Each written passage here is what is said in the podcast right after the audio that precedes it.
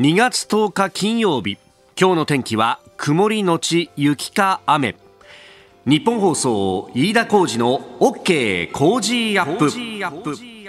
朝6時を過ぎました。おはようございます。日本放送アナウンサーの飯田浩二です。おはようございます。日本放送アナウンサーの新業一華です。日本放送飯田浩二の OK 工事アップ。この後8時まで生放送です、えー、もう昨日あたりからね天気予報ではあ今日は雪が降るかもしれないぞということ。そしてまあ交通等々にも影響が出るかもしれないということを、えー、言っていました。まあ我々があ出勤する時間帯、えー、3時台4時台まだね、うん、えー、積雪それからまああの降雪だとか降雨ねはなくて、はい、アスファルトはあ綺麗な乾いたまんまでしたけれども、うん、まあ、この先どうなるのかというあたり、えー、非常に今日はね一日どうやって過ごそうかなというところ気になるところです、まあ、国土交通省や気象庁などは、えー、できればテレワークでと外にあんまり出ない方がいいですよというようなことを昨日会見も行っておりましたが、えー、この先の気象に関する情報をですね、えー、日本気象協会の戸田さんに伝えていただきます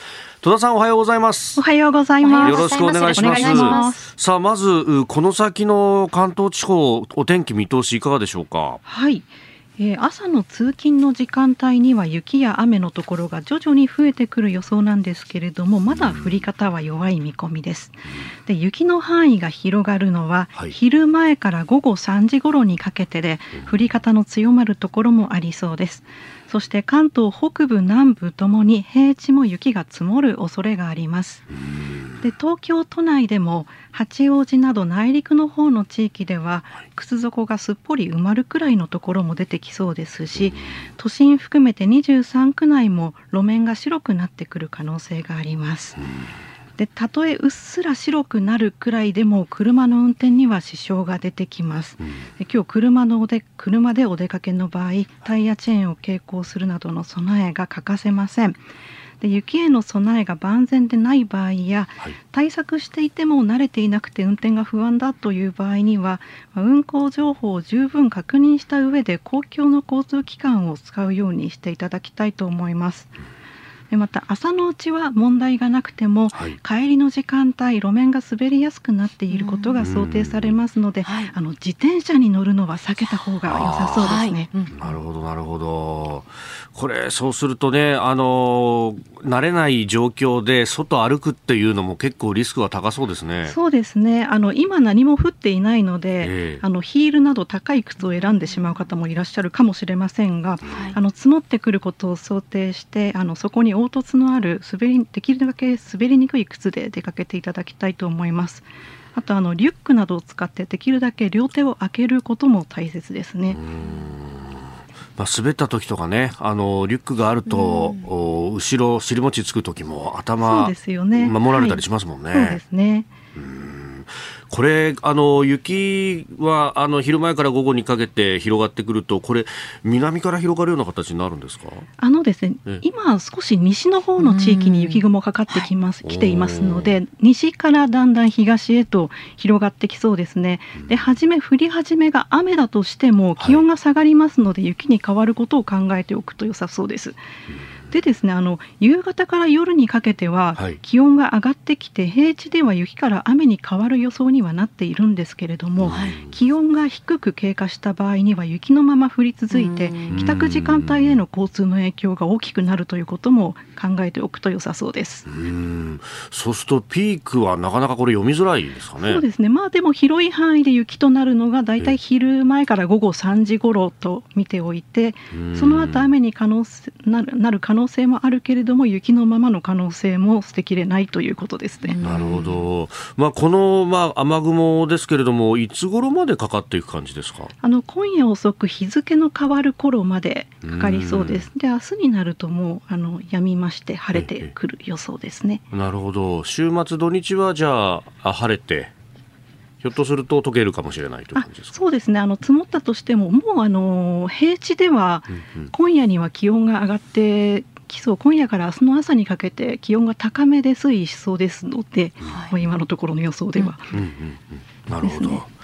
わかりました。いや、戸田さん、朝からどうもありがとうございました。はい、ありがとうございました。したえー、日本気象協会の戸田さんとつなぎました。まあ、あ昼前から午後あたりと、まあ、3時ぐらいまでが、あ広い範囲でというところであります。はい、えー、メールもいろいろいただいてますが、こちら三平さんという方、松戸からいただきました。今日は孫娘二人が通う幼稚園の発表会なんですよと。えー、私たち夫婦も観覧予定なんですけれども、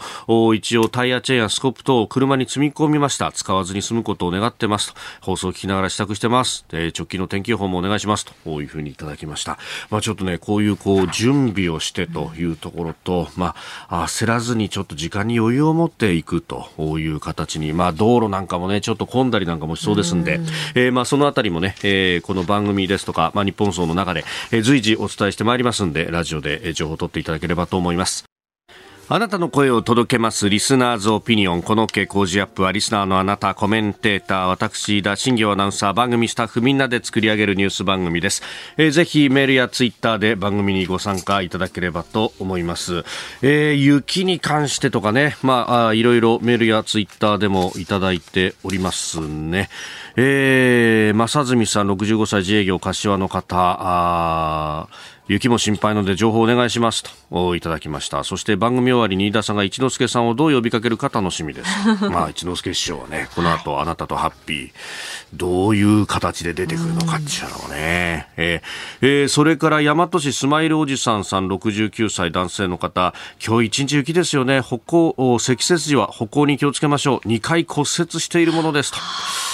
いや、本当にこれは、あの、ペンギンのように歩くと良いとかね、ねそうですね。あの、歩幅を小さくして、足の裏全体をこう地面にこうつけるようにして歩くっていう。普通に何気なく意識せずに歩くと、つま先からね、着地をするけれども、はい、それをやると、つっといくぞ、そうなんですよね。その重心って結構大切なんですよね。うん、えー、ぜひお気をつけいただければと思います。さあ、今日のコメンテーターは外交評論家、内閣官房参与、三宅邦彦さん。この後6時半過ぎからご登場です。まずは、えー、岸田総理大臣とフィリピンのマルコス大統領が昨日会談を行いました、えー、そしてニュース7時またぎ中国の偵察気球狙い影響について、えー、7時10分過ぎおはようニュースネットワークのゾーンは、えー、トルコ・シリア地震と政治について。そしてウクライナのゼレンスキー大統領がヨーロッパ歴訪 EU を訪問しております、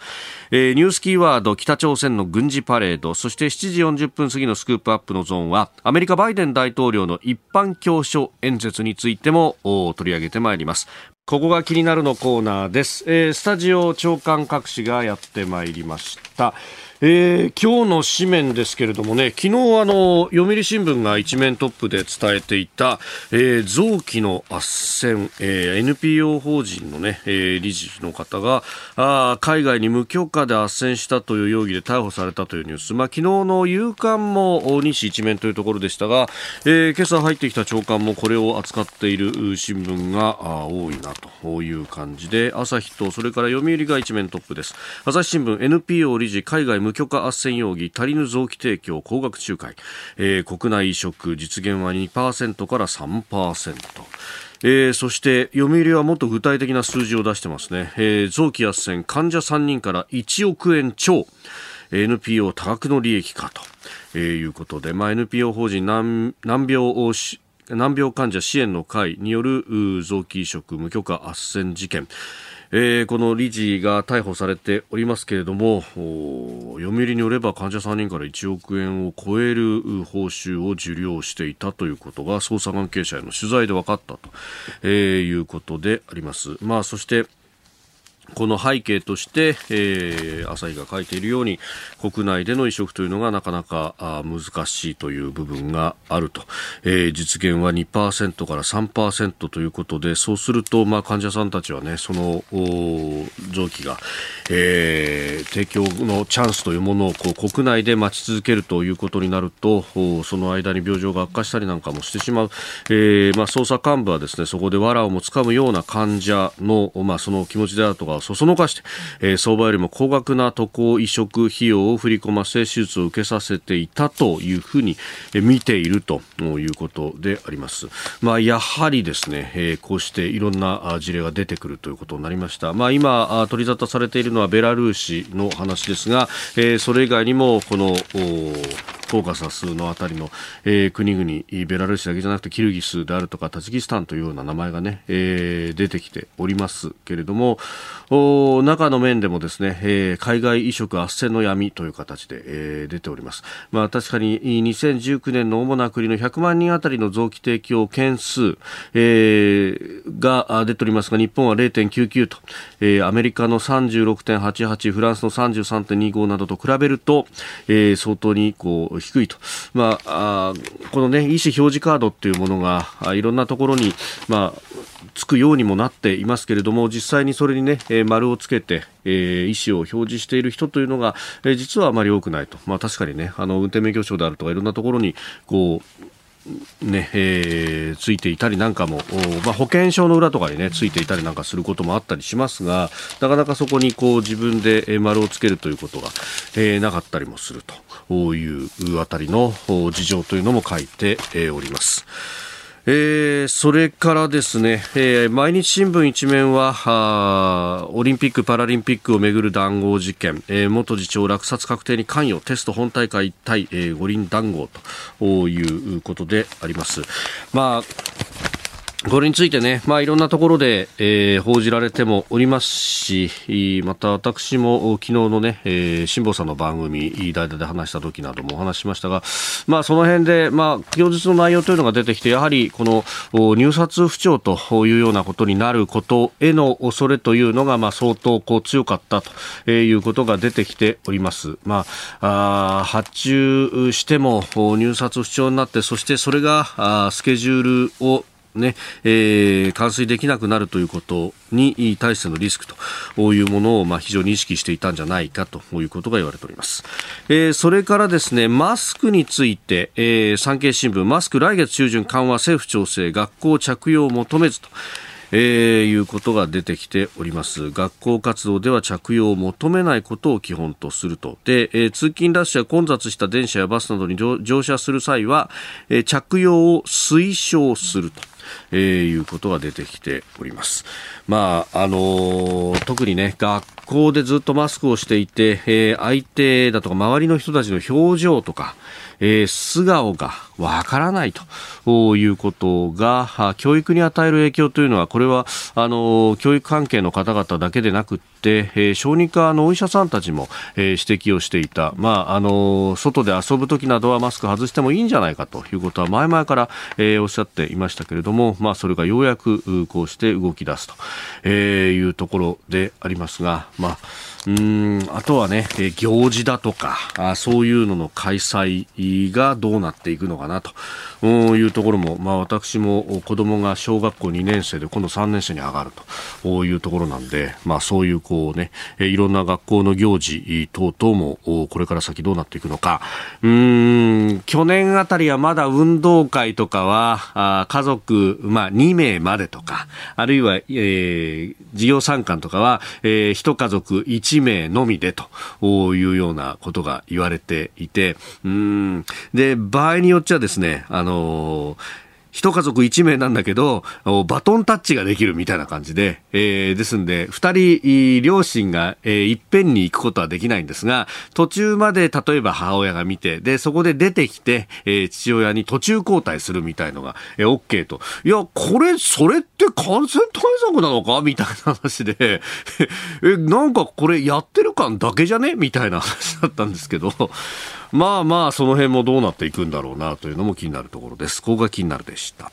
この時間からコメンテーターの方々ご登場です。今朝は外交評論家内閣官房採用三宅邦彦さんです。おはようございます。おはようございます。よろしくお願いします。さあ、まずは、はい、あ昨日の岸田総理大臣とフィリピンのマルコス大統領との会談についてなんですけれども、はい、まあその後記者会見が行われましたんで、まずはその模様をお聞きいただきます。自衛隊の人道支援災害救援活動に関する共同訓練等を強化、円滑化する枠組みの検討を継続していくことで一致をいたしました。また、2024年3月までに6000億円の官民による支援を実施する旨お伝えをしました。会見の模様をお聞きいただきました。まあ、やっぱり安全保障と、そして資金の支援と。はい、これね、はい。覚醒の感があるっていうことなんですよ。フィリピンという国はね、はい。あの日本から見てどどうかっていうと、3つポイントがありまして、まずね、距離的に見るとね、もちろんあのお遠いんですよ、ちょっと遠いですよ、ええちょっと。だけどね、沖縄の先に台湾があるでしょ、はい。台湾の先にフィリピンがあるんですよ。ですから、もし台湾で何かあったときに、はい。実はフィリピンの米軍基地ってのはものすごい重要なんです。でそれ意外と我々はあの北からしか見てないけどね、はい。南から見ると台湾がめちゃくちゃ近いということ、ええ第2はね、フィリピンは南シナ海に面していて、はい。そして1991年、フィリピンってね、もともとあの親米な国とは限らない、アメリカの植民地だった時代もあるし、はい。だからこそ、まあ、えー必ずしも親米じゃない、非親米の部分があるわけですよ。それが出ちゃったのは1991年で、はい。91年にフィリピンの上院が、ええ。米軍がね、駐留してた米軍のを追い出すわけですよ。でその結果、南シナ海で米軍の存在がなくなっちゃって、はい。でもって中国が入ってきたと、これが1991年の話ですからね、その意味でも中国との関係っていうのはフィリピン、極めて重要である、で特にその最後の場合、最後はですねやっぱり、はい。えー前政権、デトルテ政権ですよね。はい。えーこの、まあ、あの大統領も、まあまあ、非常にユニークな大統領だったと言いますけど、まあ、それに比べると、マルコスさんっていうのは、はい。本当にオーソドックスなあの大統領だなと、っていうか、まあ、普通に付き合えるというか、まあ、大体、はい。そもそもあの凶悪犯をね、えー返してくれたわけでしょ？そうですねそれもあの当然のことなんではあるけれど、今まで起きてなかったわけだから、逮捕状ってもっと前から出してるわけでしょ？はい。まあ、その意味でフィリピンと日本の関係もですね、あの着実に良くなっている、その中で今おっしゃった通り、自衛隊がはい。人道支援をする災害、えー活動をはい。災害救援活動。向こうでやるんでしょ、うんうんうん。その訓練をということですよね。これもすごいことですよね、よく考えてみたら。もちろんき支援ももちろんするんだけれども、はいそういう意味ではですね、やはりあの中国を念頭に置いた動きというものが、今までフィリピンはどっちかというと、時々反米だったり、はいあのナショナリズムだったりすることがあるけども、結構おふらふらしたのが、ちゃんと同じ方向を向いて動き始めたね。だから米えフィフィリピン、日本の共同訓練とかね、はいそういう話をしてるわけでしょ？ええええええこれ、覚醒の感があると言っていいんじゃないでしょうかね。これね、かつてはその大きな大きな米軍基地、クラークやスービックというものがあった、だからその辺も含めてあの、使いやすくするみたいなことも、アメリカとの間もやりましたもんね。えーでもね、まあ、あのまさに91年にクラークとスービックから撤退したんですけども、はい。あのまだあのアメリカに対する複雑な感情は残ってるから、アメリカも慎重にやってはいますね。ここでポッドキャスト YouTube でお聞きのあなたにお知らせですラジオ局ニッポン放送飯田浩司の OK コージーアップ週末増刊号を毎週土曜日の午後に配信しています。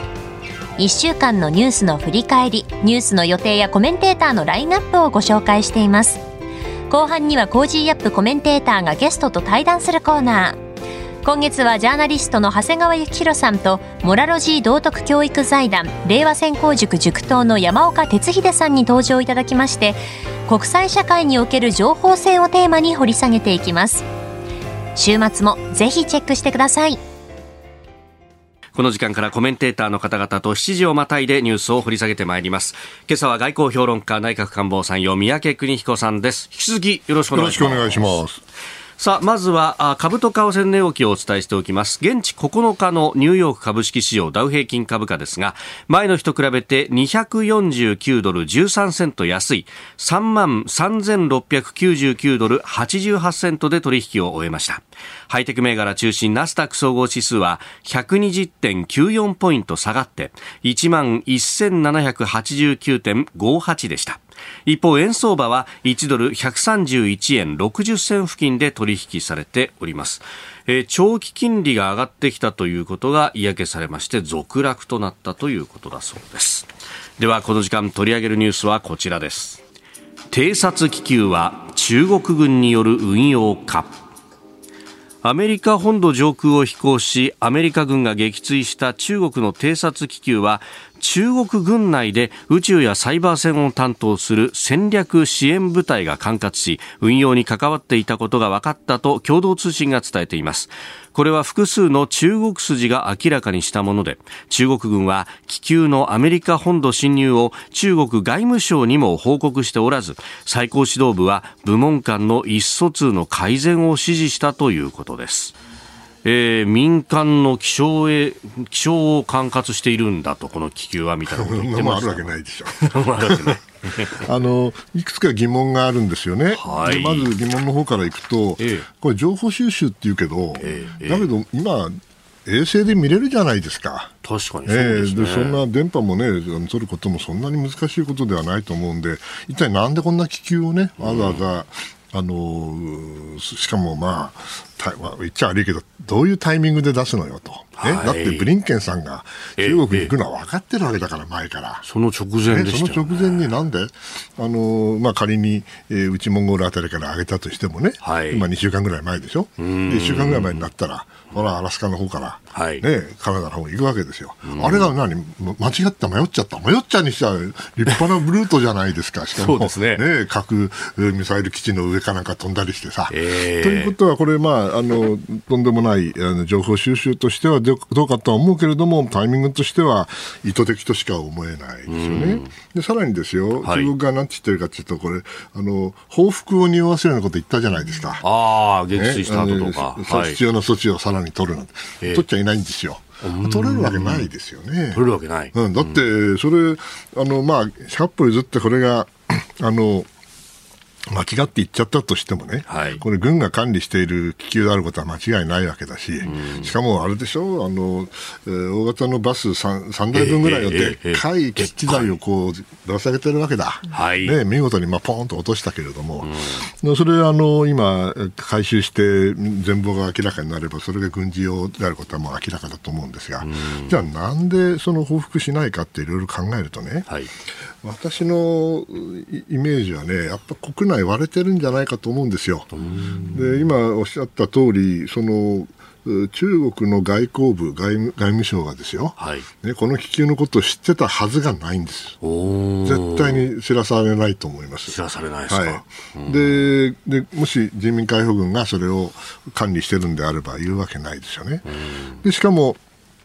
あれでしょ軍と軍が米日あ米中でね、はい、話そうとすると、もう中国が拒否してるわけだけど、じゃあ、経済の方はどうかというと、イエレンさんがね、財務長官ですか、はい、行きたいなんて言ってるわけで、えー、それについては反発がないわけですよね。そう考えるとね、やっぱりね、軍と、それから外交関係者と、それからまあ経済の関係者、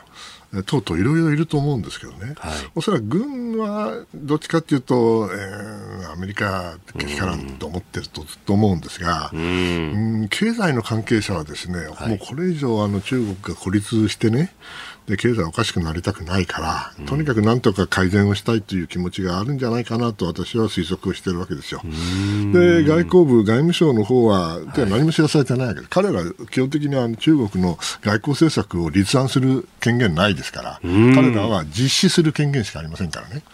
そう考えると、やっぱり、えー中国の内部でね、はい、いろいろな議論があるのか、もしくは意見が割れてるのかという印象を私は持ちましたね。うん決して何かね、ああいう国であって、しかもこう、今は習近平氏という、まあ、なんか強権的なトップがいるから、一つにまとまってるみたいに。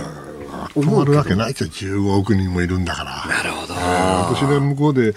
あの住んだ経験から言ったら、それはもう中国の国内、派閥いっぱいありますよ。うん、派閥いっぱいあるけど、自民党みたいな派閥活だったら、一発でやられちゃうからやらないけどね、えー、いろんな意見の人があって、それをまあうまくまとめてるけど、まとめきれないところが、あの難しいところなんだろうなとは思いますね。なるほど。はいえー、この偵察気球についてですが、はい、えー、三宅さん、あの産経新聞に、ね、はい、えー、載るワールドウォッチでも今回、まあ、昨日付のね、紙面はこれでした、えー、あのちょうど私が出張中にですね、アメリカで、うんうん、そこであのテレビ見てたらね、はい、えー、アメリカの航空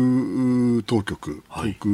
空連邦航空局かが飛行禁止ってのを出したっていうんですよね。で、で見て、うん、なんだなんだって見てると、気球はどんぶらこっこと来たじゃないですか。はい。でそれがですね、ええ。ちょうどあのおノースカロライナのお沖に出ると、はい。ね、でその前にですねその地域を飛行禁止にしてで撃ち落とすっていう、まあ、直前だったわけですね、でその1時間後にその撃ち落としっていう法が出て、はい。それでその後、まあすぐにあのスマホで撮ったやつが出て、おお、やったやったと、えでまあ、非常にあの日本がどうだったの、どう感じてるかなって、日本はあんまりあの反応なかったんですけどね、でアメリカじゃまあ大騒ぎになっていたわけですよ、でまあ、私、そこで考えたんですが、一体なんでやったのかと。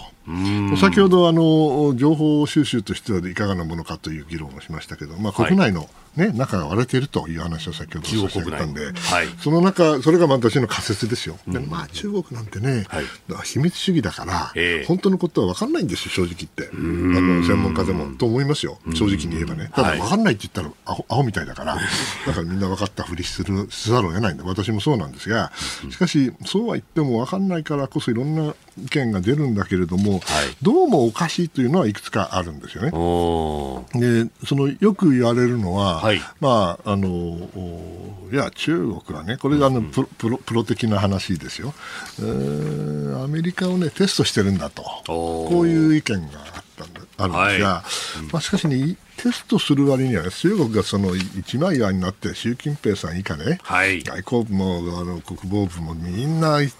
団結してテストしてるとはとても思えないわけですよ。さっきも教えててバラバラだしね、はい習近平さんも知らされてないと思いますよ。あうんーよくあることですから、こんなこと。うんで、外交部も知らない。ね、で、ブリンケンが来る。はいね、で、このまま、あの、やればもう、えー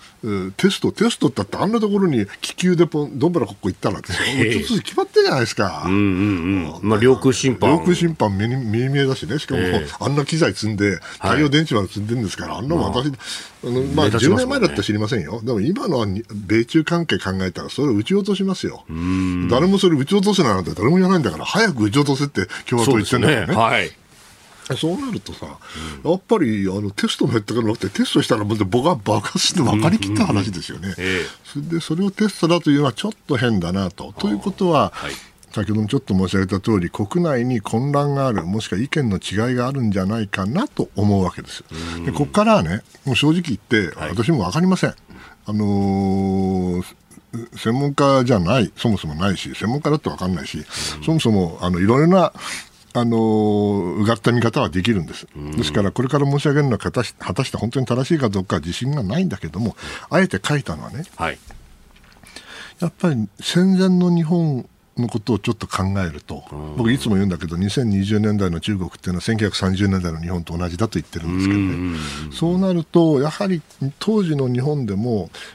日米関係が良くなるような外交当局間の、はいね、協議、ん。これはね、あの軍の一部の人たちはけしからんと思ったに違いないんですよ。もしそれが本当に似たようなことが今起きているとすればですよ、はい。こうやってあのもう見え見えの気球を送ることで、まあ、テストをしたのかもしれないけど、同時にボーンと暴発して、それで、えー米中の外交レベルの協議がなくなる、おいいじゃない、別に。結構なことだと。うん。そういう嫌な動きがあるなあるんじゃないかなと今あのうん一つの仮説を立てているんです。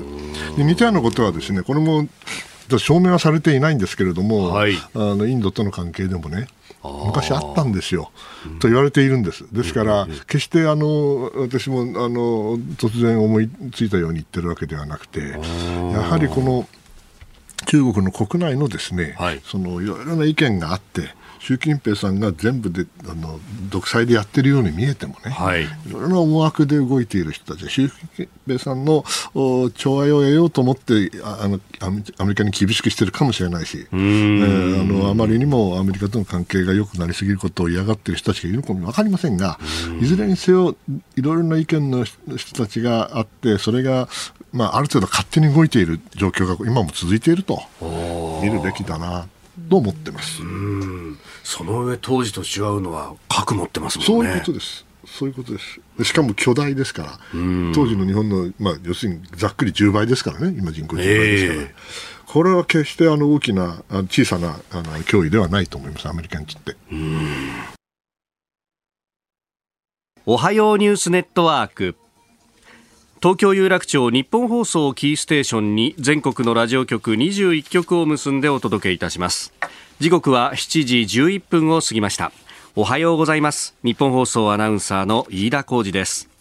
今朝のコメンテーターは外交評論家内閣官房参与三宅邦彦さんです。え、まずは気象に関する情報をまとめてお伝えいたします。前線を伴った低気圧が発達しながら今日から明日にかけて本州の南岸を進み関東甲信では今朝から明日にかけて広い範囲で雪が降る見込みです。今夜には沿岸部を中心に雪から雨に変わりますが山山地や山沿いでは明日の初めにかけて雪が続く見込みです。また東京23区を含む平地でも広く積もる恐れがあるとして気象庁は路面の凍結による交通の乱れなどに警戒を呼びかけています。午前6時に気象庁が発表した最新の情報によりますと明日朝6時までに降ると予想される雪の量はいずれも多いところで関東北部の山地と甲信地方で40センチ関東北部の平地で25センチ箱根から多摩秩父にかけて20センチそれに関東南部の平地で10センチです。東京23区では3センチの見込みです。雪に関する情報をまとめてお伝えしました。ではこの時間取り上げるニュースはこちらです。トルコでツイッターの閲覧を遮断震災対応への政権批判封じの可能性も。マグニチュード7.8の地震があったトルコで8日ツイッターの閲覧が遮断されました。ツイッター上には政府の震災対応の不備を指摘する投稿が出回っていてエルドアン政権による情報統制との見方が出ているということです。えー、トルコとシリアの、まあ、国境地帯で、はい、えー、非常に大きな被害が出ているということが言われていて国際救助隊、まあ、日本からも、ね、派遣されてすでに活動しております。まあ、日本まあ、もちろん行くのは当然なんですけど、これ、人道的な側面と、はい、それから今おっしゃったような政治的な側面と分けてお話をしたらいいと思ってるんですが、はい、まあ、人道的にはね、これ、大きな災害ですよって2万人以上でしょ、うん、はい、ね、ですからそれは日本の東日本よりも大きいかもしれないということで、はい、これ当然各国が関心を持ってそして支援をすると、うん、私もこの人々、ね、災害に遭われた方々に対して、まあ、心からのお悔やみの気持ちとね、哀悼の気持ち、うん、同情の気持ちがあるんですが、はい、まあ、それはそれで、あの、しかるべきやらなきゃいけないことなんですけども、政治的に考えた場合にね、はい、これを、あの、いろいろ、まあ、見る人がいて、今もお話の中で、えー、ツイッターを遮断したと。はい、えー、まあ、それは、あの、当然なんだろうな、なぜかっていうと、まあ、国内で選挙がありますからね。あいろいろ、あの、選挙近いになっちゃいかんということもあるんでしょう。で、まず、あの、国際的なところからいきますとね、はい、やっぱり、あのトルコの最近の動きというのは非常に、えー、まあ、大胆不敵と言ったら失礼ですけれどもあの非常に意欲的にあの外交の幅を広げているわけですね、例えばウクライナの関係ではロシアとの仲介をやってみたりね、中国との関係を少しまた違う形でアプローチしてみたりアメリカとの関係はあまり決して良くないし、はい、ヨーロッパには EU には入れてもらえないし日本とはもう非常に親密だと。こういうトルコという存在がですねやはりこういう災害を受けたわけですから、はい、各国がみんな支援形を変えて支援をしているわけですよね。でこれ私が一番面白いなと思ったのはですね、はい、EU がね、ええ。えー、と声明を出しましてですね、はい。えー、大地震で被害が出たトルコとシリアの人々に対する連帯を表明した。うん、人々に対する連帯って、ね、ちょっと読みすぎかもしれないけどね、はい、要するに政府にって言ってないわけよ。うん。そりゃそうですよね、シリア政府なんてこれだってとんでもないあの独裁政権ですからね。それで、はい、えー、エルドアン大統領に宛てた書簡では、えー、今度、支援会合を開きましょうってなことを言っとると。ということは、やっぱりあの微妙にヨーロッパも扱い方が違うんだろうなというふうに見ています。で、まあ、実際に場所が場所ですからね、これ、あの、シリアとの国境で、しかも地中海側ですから、はい、どちらかというと、この、これが反対側の東側であれば、今西側ですから、東側だったらクルド地域ですよ。これまた、そこで起きたらまた微妙に政治的に意味は違うんだけれども、はい、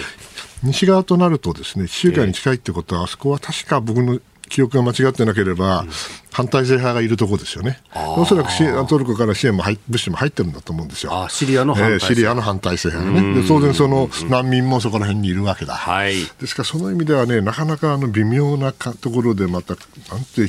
神様はひ、えー、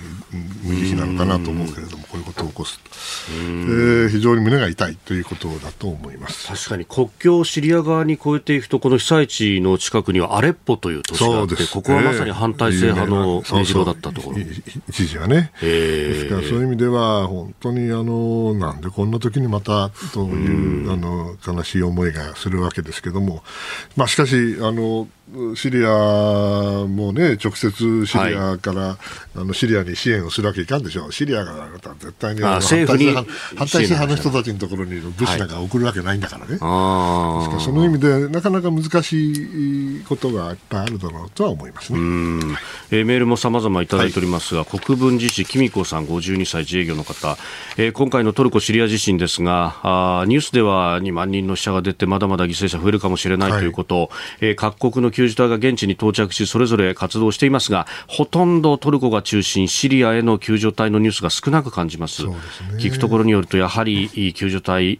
少ないようで、まあ、内戦中でもあるし国力の差もある。このような災害の時シリアの一般の人々が気の毒に思いますと。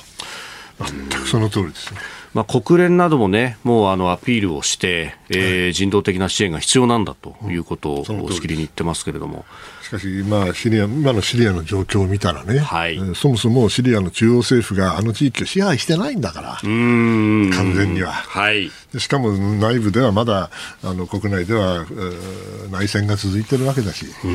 ロシアもイランもアメリカもヨーロッパもトルコもみんな入って、えー、悪さしてるわけだから。そういう意味ではなかなかその一つの中央政府に、はい、と連携を取って人々を救うっていうのが難しいということでしょうね、シリアではね。えー、では続いてこちらのニュースです。ウクライナのゼレンスキー大統領が EU を訪問、首脳会議に出席。ウクライナのゼレンスキー大統領は9日 EU ヨーロッパ連合の本部があるブリュッセルを訪問し EU 首脳会議に出席しました。ゼレンスキー氏は記者会見で多くの指導者から航空機を含む武器や支援を提供する用意があると聞いていると述べております。この間イギリスに行っていたと思ったフランス、そして、えー、ブリュッセルと歴訪しております、はい、これからロシアの大規模な、はい、再えー、構成が始まるわけですよね、はい。えー、そしてそれに必要なものとしては当然戦車と航空機が十分足りないですから。で戦車の方はなんとか、はい、えー、確保していてこれからまあ訓練をして時間がある程度かかるかもしれませんけど入ってきますよね、うん、問題は航空優勢ですよね、制空権と言われる昔。もし、あの、現在、ロシアの、その、航空優勢がな今ないですから、はい、ですから、ある程度、あの、戦車で十分なんですけども、やはり本格的にロシアの攻勢を食い止めるためにはですね、うんはい、どうしても航空機がいる。航空機を出すということは、これはアメリカからすればですね、もしくは NATO の関係者からすれば、ロシアを刺激すぎたらどうすんだという、常にこのトラウマがあるわけですよね。はい、このトラウマの中で徐々に徐々に、この辺ならいいか、この辺ならいいかって少しずつ出してきたのが今の状況で、戦車まではいいかとこうなったわけですよ、ね。だけど今度航空機となるとですね、はい、これはあの相当あの飛び道具だし、えー、結構破壊力もありますしね。うんそこは二の足をする、そこで、えー、ゼレンスキーさんは、まあ、タイミングを、攻勢が始まる、まあ、今の、うん、一種の絶好の機会をうまくパッと出てきて、はい、ヨーロッパにアピールをしているということだろうと思います。まあ、あの情報戦としては極めてあの効果的にやってるとは思いますけれども、さあ果たして本当にその彼が思うような形で戦闘機が入ってくるかどうかっていうのは、これはまたあの彼のアピールだけでは十分じゃないだろうなと思いますね。うん。であの去年の12月の半ば過ぎぐらいにゼレンスキー氏が電撃的にアメリカを訪問して、そで、ね、そこで上下両院の会議の中でタンクという言葉を使ってこれが欲しいんだと、うん、今回はイギリスの議会で最初にこのプレーンという言葉を使ったっていう。どうなんですかね、ここから動くのかどうなのかって。いや、あの、長い目で見たら動きます。と思います。あ長い目で見ればただ問題は、はい。これはロシアとの駆け引きだと思うから、はい。ロシアがどういうふうに対応するかにもよるわけですよね。でも結局、これ、ロシアからするとですね、これ航空機が入ってくると、はい。勝てなくなる可能性あるわけですよね。で彼ら勝つつもりでまだいると思うんだけども、勝てなくなるとなった時に彼らがどういう判断、特にまあプ彼らというよりもプーチンさんですね、はい。まあどういうふうに動くかっていうのはちょっと読み切れない部分がおそらく各国ともあるだろうし、そうでなくてもあんまりロシアを追い詰めたくないという気持ちがある国はいっぱいいますから、ーそのロシアに近ければ近いほどややっちまえという人だけど、ロシアから遠ければ遠いほど大丈夫かいなと見ているヨーロッパの人たちは多いだろうと思いますから、その点ではあの単な単にロロシアの出方だけじゃなくて、はい EU の中のそのなんていうかコンセンサスというか、ええー感覚をね、えーやっぱり統一しなきゃいけないんだろうなというふうに思います。その意味では、はいまあ、これまだあの前哨戦、これから本格的な航空機に関する議論が始まるだろうと思います。あなたと一緒に作る朝のニュース番組、飯田浩司の OK Cozy up。来週は特別企画です。増税少子化ウクライナ Cozy ダブルコメンテーターウィークえー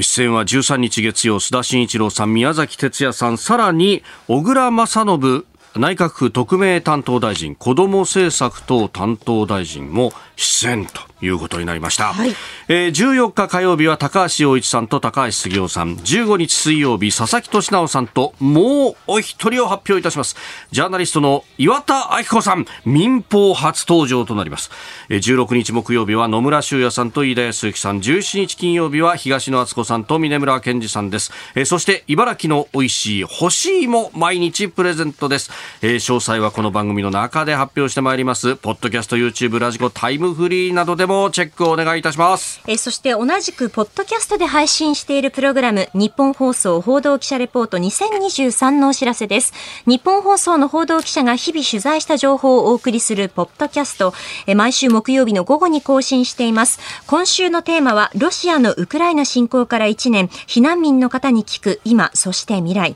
遠藤達也記者のレポートです。ポッドキャストも地上波もぜひお聞きください。来週は特に飯田浩二の OK 工事アップをよろしくお願いいたします。続いて教えてニュースキーワードです。北朝鮮の軍事パレード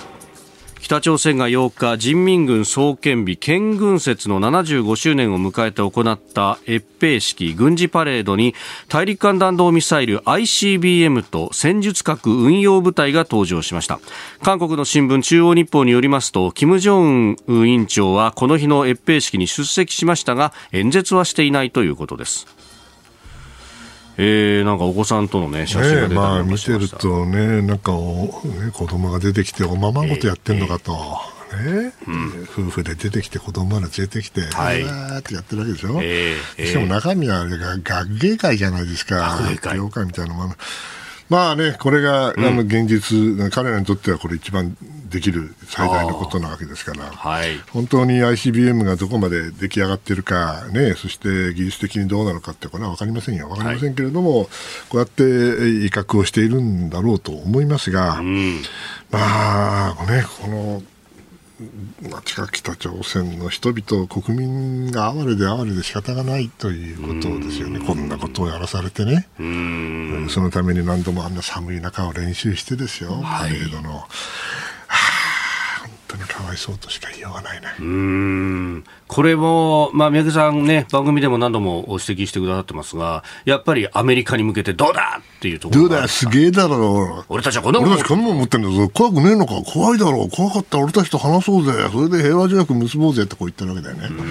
だけど、ちょっと待ってよと。はいそれね、今急に言うならわかるけどね。ええもうね、ええ3、40年言ってるわけだ。ね、もう分かってんだ、あんたのやり方はと。いうことで、残念ながら、あの、効果があんまりない。ない。ね、だから我々だってこの程度にしかって言ったら失礼だけども彼らには、ええね、報じないわけですよ。ね、それでなんかヒャーって言ってこれ大変だと、ね、なんかあの国国家安全保障会議だとかそんなことならないんだからどこの国だって。確かにそうですね。ね、うん、またやってんのって言う、ええうんまたパレードやってんの？ってご苦労さんって。いや、この、いやね、まあもちろん、プロはしっかりと見ていて、はいあの、ここの武器のね、ええ能力を、あの、調べていると思います。それはそれで、ぜひお願いしたいんですが、大きな流れとして考えた場合には、これもう、あの、全く八方塞がりですよね、海外にとってはね。北朝鮮にとっては。ねだって、まあ、その、コロナはまあある程度も良くなったにしたとしてもですよ、えやはり経済的な制裁があるし、中国は見捨てないだろうけど、全面的な支援をするわけにもいかないし、ロシアは忙しいしね、はい。ウクライナで。ええ。となると、彼らがそのこれで、えーそのいろいろなインチキやってやったとしたって、国を維持していくのが精一杯じゃないですかね。うん。むしろその台所事情の苦しさみたいなものとが。思いますね、まあ、もっとも地下経済あるから、ある程度のことは生き延びるとは思うけども、えあーあのとにかくこの人たちは強すぎ強くならないように、しかし弱くなりすぎない、弱くなりすぎても困るからね、うん。そうあの難しい人たちだなと思います。では続いて、ここだけニューススクープアップです。え？まだやってんの？いやいやいや。まだやってんの？まだやってるんです。まなんだかんだで、めぐさん、この4月で丸5年なんですよ、このそうなの？丸5年よく俺も叫び続けてきたなと。俺もよく我慢したよ。本当に、本当になんつったらいけないですけど。どうぞというわけで、はい、この時間、最後のニュースを、スクープアースアメリカ、バイデン大統領、一般教書演説でこれまでの実績を強調。アメリカのバイデン大統領は7日、連邦議会で今後1年の施政方針を示す一般教書演説を行いました。再選を目指して近く立候補を表明するかが注目される中、雇用の創出などこれまでの実績を強調。また中国をめぐっては、競争に勝つには団結すべきだと述べ、与野党の結束を訴えております。一般教書演説。あの英語ではス State of the Union。 State of the Union ですがね。あの、まあ、つまんない話だけど、本当に正確な意味での State of the Union ってのは、去年のやつは、はい大統領就任直後ですから、 State of the Union って呼ばない、確か呼ばないんだと思います。ですから、あの、えーバイデン政権になって初めての State of the Union はこれなんですよ。なるほど。まあ、それはどうでもいいんですが、普通はね、はい。この State of Union の address というのは、私に言わせりゃあの、年に1回だけね、はい。あの分断したアメリカが、とにかくそのアメリカの団結というか、アメリカの、ね、 United States of America だから、はい。この unity というか、統一ね、ん。でこれをおみんなで感じようと。お大統領がわーっとね、こう美しいことを言って、はい。みんながわーっと拍手をして、ああ、一日やっぱり我々は The United States of America だよねと感じる日だと私は思っていた。はい。ところがね、今回はね、まあ、あのもっと長い目歴史で見ればいろんなことがあったかもしれないけど、ええ。こんなにヤジがひどいというかね、おとにかく共和党の一部の議員が、はい。あの大統領が確か社会保障の話だったかな、経済の話だったかしたときに、はい。嘘つきとか言って言うわけですよ。それはね、僕の少なくとも今までのかイメージとは違うものですよね。まあ日本だってね、はい。所信表明であのブースブースから言う人たちいるから、ええまあヤジがあって。ね、ヤジがあっても、ね。まあ、別に民主主義じゃないというつもりはないけれど、アメリカの State of Union っていうのはもうちょっと格調が、格調があったかどうか知らないけど、まあそういうもんだと思ってたものが、今回はまあ、イメージを飛びましたね。うんまあでも、それはしょうがないでしょう。あのアメリカでもね、あの選挙があ下院だったら2年に1回あるわけで、はい。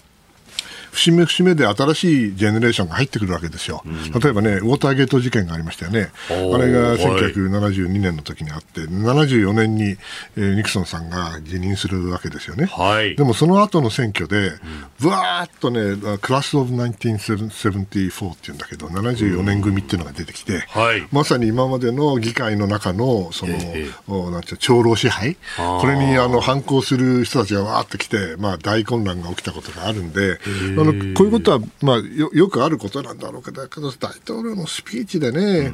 というのはどうかなという気がいたしました。ただ、いずれにしましても、はいこの大統領が1年に1回こうやって、えースピーチをする、そしてまあ所信表明と同じですよね。その意味ではあの方向性が見えてくるんだけども、はいまあ、意外とお今回もお外交は少なかったと、こういうふうに言われるんですが、はいもともと外交はあの多くないんですよ。これ外交演説じゃないんですからね。で、えー今回はでもそれでも通常よりも少なかったと言われてるんですが、まあ、中国のことを言えばみんなわーっと拍手喝采するわけですから本当に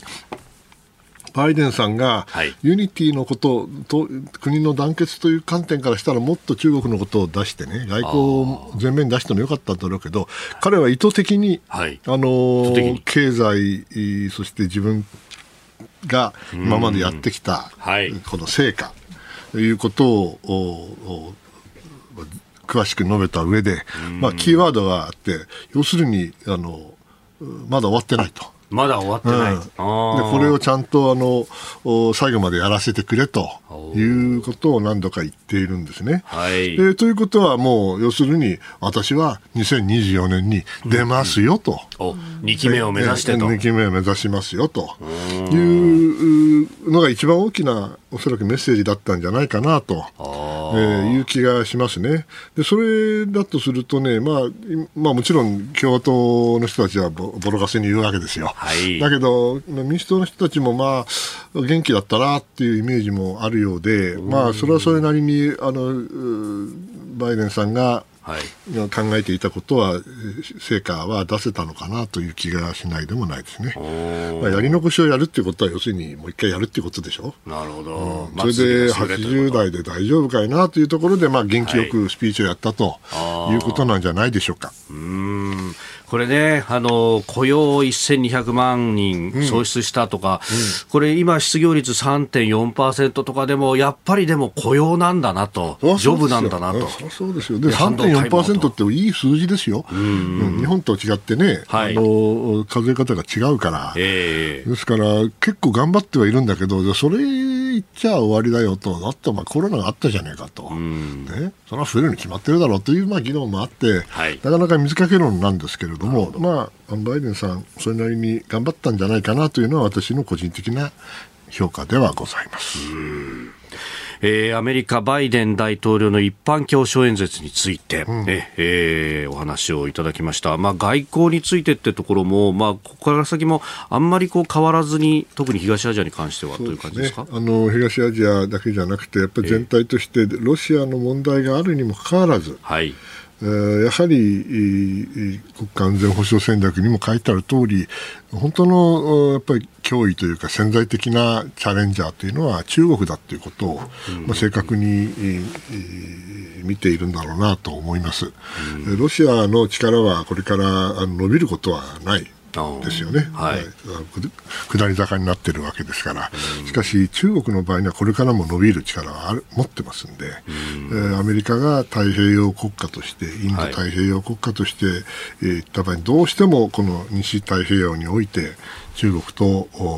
緊張状態になると。いうことをしっかりと理解している、しかもインド太平洋地域というのはヨーロッパとかと違って、成長率がまだ高い。えー、経済の発展が見込まれる地域ですのでそこであの中国に我が物顔で、えー、やりたい放題させるということはアメリカとしてはできないということはしっかりとメッセージとして出していると思います。ね、この今週中も半導体について、もう巨額資金を拠出してその代わり中国には絶対に工場作んなよっていうのをやってますもんね。でも、一昔前これこれ産業政策ですからね。お前ら日本の産業政策あれだけ批判しといてお前何やってんだと思うけど。そうですよね、まあ、そうそう。よく言うよとは思うんだけども、まあ、時代は変わったということでございましょう。なるほど。あなたと一緒に作る朝のニュース番組飯田浩二の OK コージーアップ。ニッポン放送の放送エリア外でお聞きのあなたそして海外でお聞きのあなた。今朝もポッドキャスト YouTube でご愛聴いただきましてありがとうございました。